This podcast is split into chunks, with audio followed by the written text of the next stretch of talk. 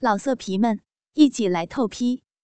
网址：w w w 点约炮点 online w w w 点 y u e p a o 点 online。欢迎大家准时收听本期的节目。我是主播雅朵，今天雅朵将为大家讲述一个女孩子的自慰经历。第一次自慰是小学四年级，一个对性还懵懵懂懂的年纪。那天晚上在看一部爱情影集，只记得片中男女主角躺在床上热切的接吻。光是这样，就让从没有接触过性的我有股莫名的尿意，于是伸手去碰触隔着内裤的妹妹。刚开始只敢轻轻的摸，摸到后来发现内裤出现湿湿的液体，还带着点粘稠。不过这种东西却顺利的加速我手指的速度。突然，一股从小到大都没有过的感觉涌了上来。那种感觉虽然很短暂，却也美妙的让我永生难忘。后来常在身边小妹睡着后温习这种感觉。现在看来，当时简直算是沉迷其中了。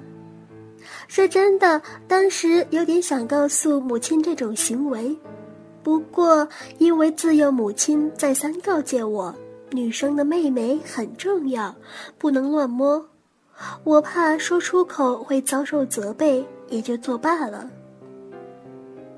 六年级学到健康教育第十四章，才了解我这两年养成的习惯叫做自慰，但因为当时课本上写有关自慰的题材着重在男生。而且是轻描淡写，一笔带过，再加上男女合班的尴尬，以致我心中对自慰的疑问都无法得到解答。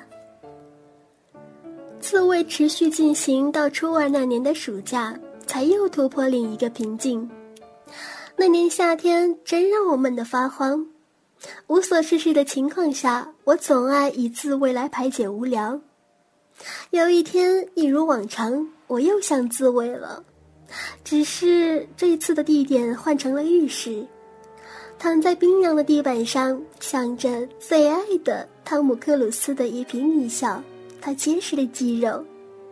我第一次不再隔着内裤，大胆的用手指直接与阴道做出最亲密的接触，感受阴和阴刺激而充血膨胀，也用手指将湿润的液体。带到整个四处，这次刺激的不同，使我第一次体验到另外一种高潮。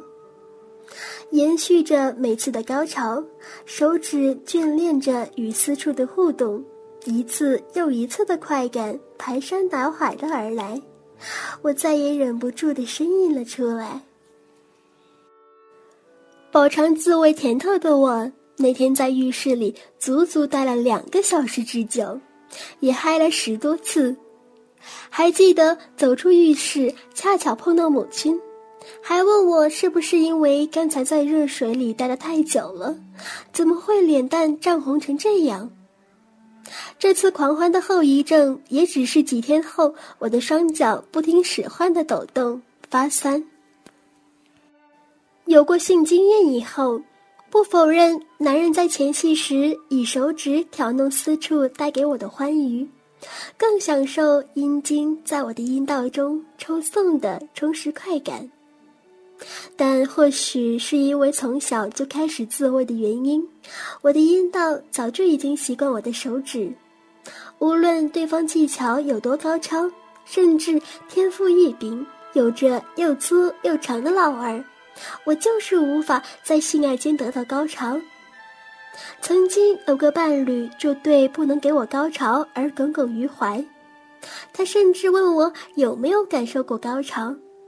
我告诉他，只有自慰带给过我高潮。于是他鼓励我在做爱时可以一边自慰。刚开始我还很不好意思，一来认为自慰是很私密的事情，二来是怕伤了他男性的自尊。不过几次之后，我们两个都能充分沉浸在此种模式当中。当他进入我的身体之后，我开始自慰，如此我的阴道肌肉会夹得更紧，收缩也会更加的强烈。尤其当双方一起达到高潮，那种心理的满足远远超过肉体的。对了，女人自慰也是做爱时的完美催化剂。我曾想过要如何让男人在第一次激情交战后能快速的摆脱疲劳，迎接下一次的性爱。口交或许是一个好方法，但从肉体上挑逗未免过于直接，而且万一帮男人口交的技巧不够完美，可能会有反效果产生哦。其实，女人可以用自慰来调情。一边自慰，一边将最摄人魂魄的眼神投向男人，这绝对让你的男人为你疯狂，为你着迷。自慰对我而言是探索性爱的最好捷径，更是与自己身体亲密对话的一种方式。此外，提倡女性自慰也是我对两性平等的一点点期待。好了，今天的节目就到这里了。如果各位在收听雅朵的节目以后有什么新的体会的话，可以在网店雅朵的主页里面跟雅朵或者其他狼友一起交流哦。今后雅朵如果看到一些有趣的、奇葩的性爱故事的话，也会第一时间跟各位狼友们一起分享哦。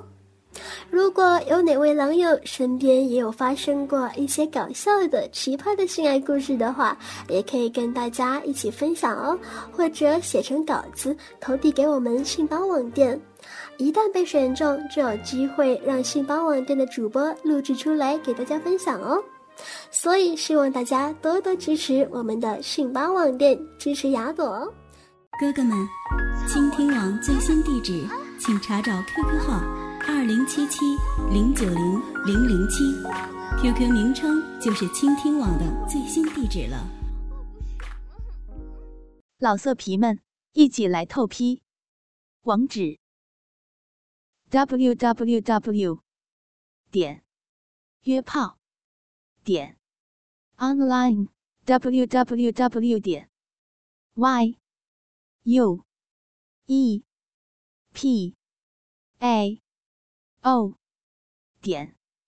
online。